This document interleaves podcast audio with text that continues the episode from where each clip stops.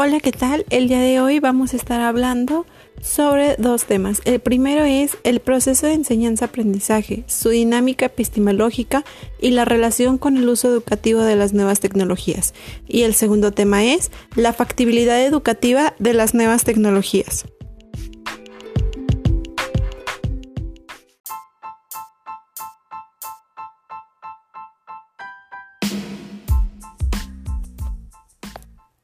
El primer tema que abordaremos es el proceso de enseñanza-aprendizaje, su dinámica epistemológica y la relación con el uso educativo de las nuevas tecnologías.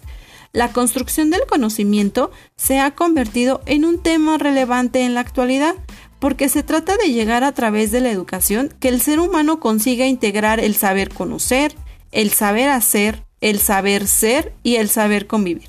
Es decir, debe lograr lo óptimo del conocimiento, y que éste le sirva en todos los ámbitos en los cuales se tiene que desenvolver y contribuir a la sociedad. Hoy en día nos enfrentamos a la enorme tarea de mejorar la enseñanza para de esta manera satisfacer las demandas y desafíos que la sociedad actual necesita. Hay que recordar que la sociedad se encuentra en constante dinamismo. Las salas de clase deben ser transformadas en centros de aprendizaje abierto, que ofrezcan programas basados en la práctica, el pensamiento y la realidad. Las tecnologías de la información moderna son utilizadas en forma apropiada, ofrecen todos el potencial para llegar a alcanzar la vanguardia de la enseñanza. Para ello, se está creando e implementando una red de educación virtual que ayuda en el proceso de enseñanza-aprendizaje.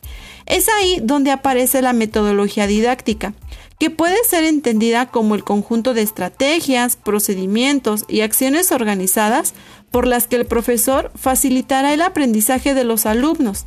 Esas estrategias deben estar planificadas de manera consciente y reflexiva en la programación didáctica. Además, deben facilitar el logro de objetivos.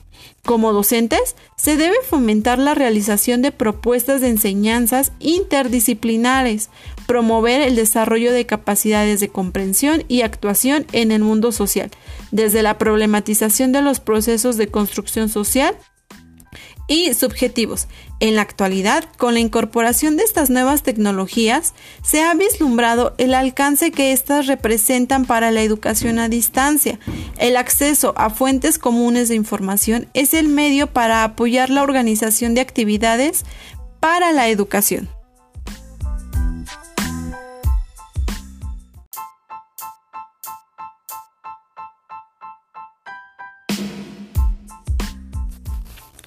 Nuestro siguiente tema es la factibilidad educativa de las nuevas tecnologías. Bueno, existen diversas modalidades de educación, entre las que se encuentra la educación informal, que es aquella que se recibe en lugares del ámbito cotidiano del profesional y de las relaciones sociales. El sujeto que la recibe es parte activa de su educación como la de los demás.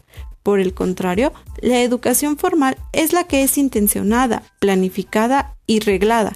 Es la que conocemos como enseñanza obligatoria, que va desde la educación inicial hasta el final. Puede ser en nivel superior o bien un posgrado. Y por último, la educación no formal, que es intencionada y planificada, pero fuera del ámbito de la escolaridad obligatoria. Son educación no formal los cursos de formación de adultos y la enseñanza de actividades de ocio o deporte. Debemos tener en cuenta que las escuelas de hoy necesitan preparar a los alumnos para un cambio social muy rápido, para trabajos que todavía no se han creado, para usar tecnologías que todavía no se han inventado. El reto es saber cómo capacitarlos con las nuevas competencias y aptitudes que les ayuden en un futuro a enfrentarse a un entorno nuevo, aún no conocido. La necesidad de transformar, de innovar en la manera de enseñar y la integración de la tecnología como palanca de impulso hacia ese cambio son ya una constante en las reflexiones y en los proyectos educativos de las instituciones y sobre todo de los docentes. Algunas estrategias que pueden implementar con las nuevas tecnologías son utilizar su usuario de Office, acceder de forma segura a diversos materiales educativos, redes sociales, plataformas, utilizar chats, navegar por Internet, hacer videollamadas. entre otros. Y de esa manera, tanto alumnos como docentes puedan compartir y elaborar proyectos de forma conjunta. Los materiales didácticos multimedia son excelentes herramientas que hoy en día pueden orientar y regular el proceso de enseñanza-aprendizaje de los estudiantes mediante la combinación de textos, color, gráficas, animaciones, videos, sonidos en un mismo entorno. Por mencionar algunos están el uso de multimedios, que son técnicas que permiten diferentes formas de representar conocimientos o información. Es una metodología que permite una conexión lógica de los diferentes medios disponibles para obtener y almacenar toda esta variedad de información. El hipertexto, que son una forma de acceder a la información de tipo texto en forma, no necesariamente secuencial. El texto se organiza en forma de red y sus componentes básicos son los nodos y los links. Hipermedios consiste más que la relación entre sus elementos, es la disponibilidad de usos diferentes de medio en los sistemas informáticos.